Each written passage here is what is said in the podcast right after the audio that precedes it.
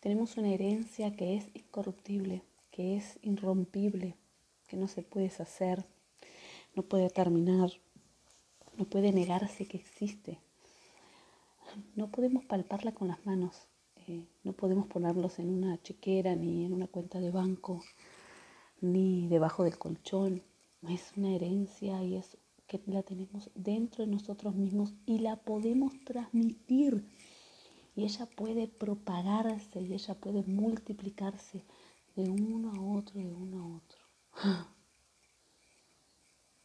Y volverse infinita.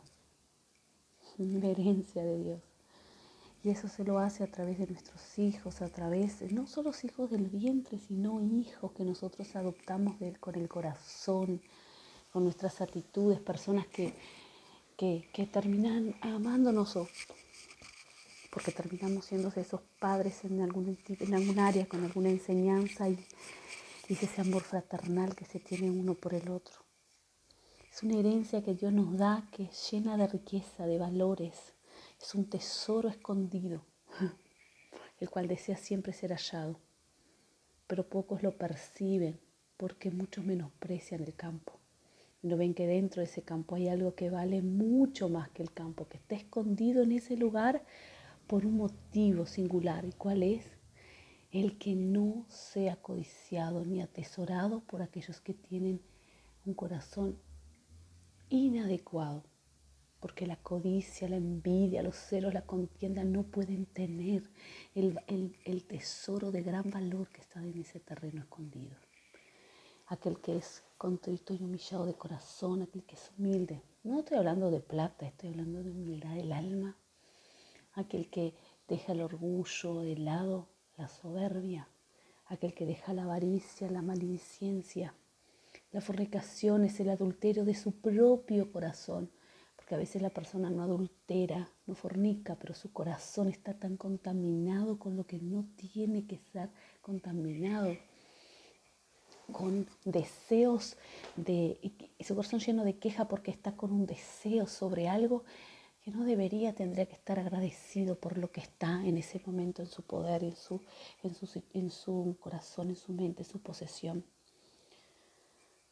Esa herencia que Dios nos dio, que ella es divina y celestial. Y cuando nosotros nos volvemos al cielo con Él, regresamos a nuestra patria celestial, vamos a heredar esa salvación de vida eterna que Cristo nos dio a través de la cruz del Calvario, a través del precio de su muerte y, la, y, la, y el triunfo de la victoria de su resurrección y de su ascensión hacia el cielo, hacia el Dios de gloria, al lado de la diestra del Padre Celestial.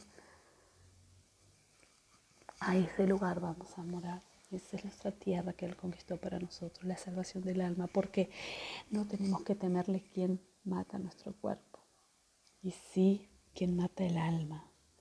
Cuidarnos de no contaminarnos, cuidarnos de acercarnos más a Dios, más al Espíritu Santo y menos al enemigo, menos a Satanás.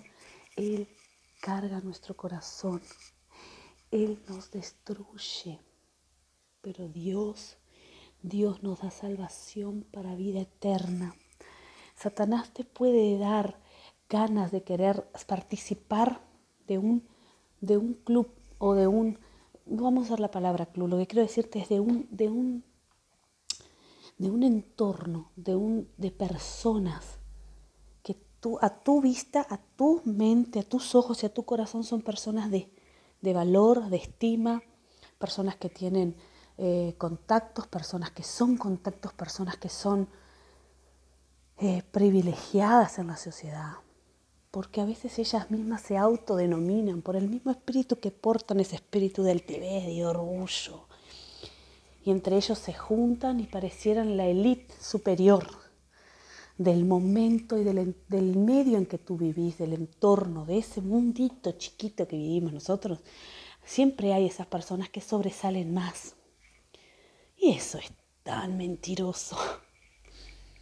Esos son los que matan nuestra alma porque queremos estar en ese lugar y cuando no estamos, porque no, nosotros no encajamos ahí, ¿saben lo que pasa? Nos sentimos menospreciados porque no menosprecian. Y ahí nos están matando el alma. No las personas, sino todo lo que mueve esa situación y todo lo que vuelve a las personas. ¿Sí? Y que nos está envolviendo a nosotros mismos por estar queriendo estar.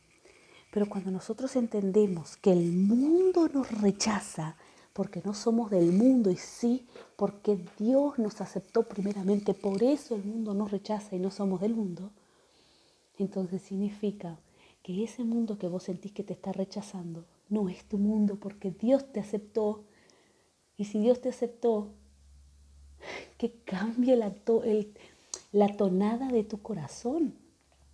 La tonada de tu corazón tiene que ser, wow, me están rechazando porque yo no pertenezco. Wow. Dios me aceptó. Señor, quiero estar donde tú estás. Quiero tener las amistades que son tus amistades. Quiero escuchar los que tú escuchas a quienes tú les hablas.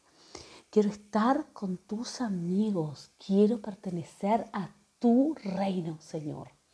Porque Dios no nos habla de su mundo, Él nos habla de su reino. Y en su reino hay todo para nosotros. En el mundo tendréis aflicción. Confía, yo he vencido al mundo, Él nos da el reino. tienes la herencia, conquístala. Tienes, conquístala. Persevera, sigue firme. No desmayes porque Jehová tu Dios estará contigo donde quiera que vayas.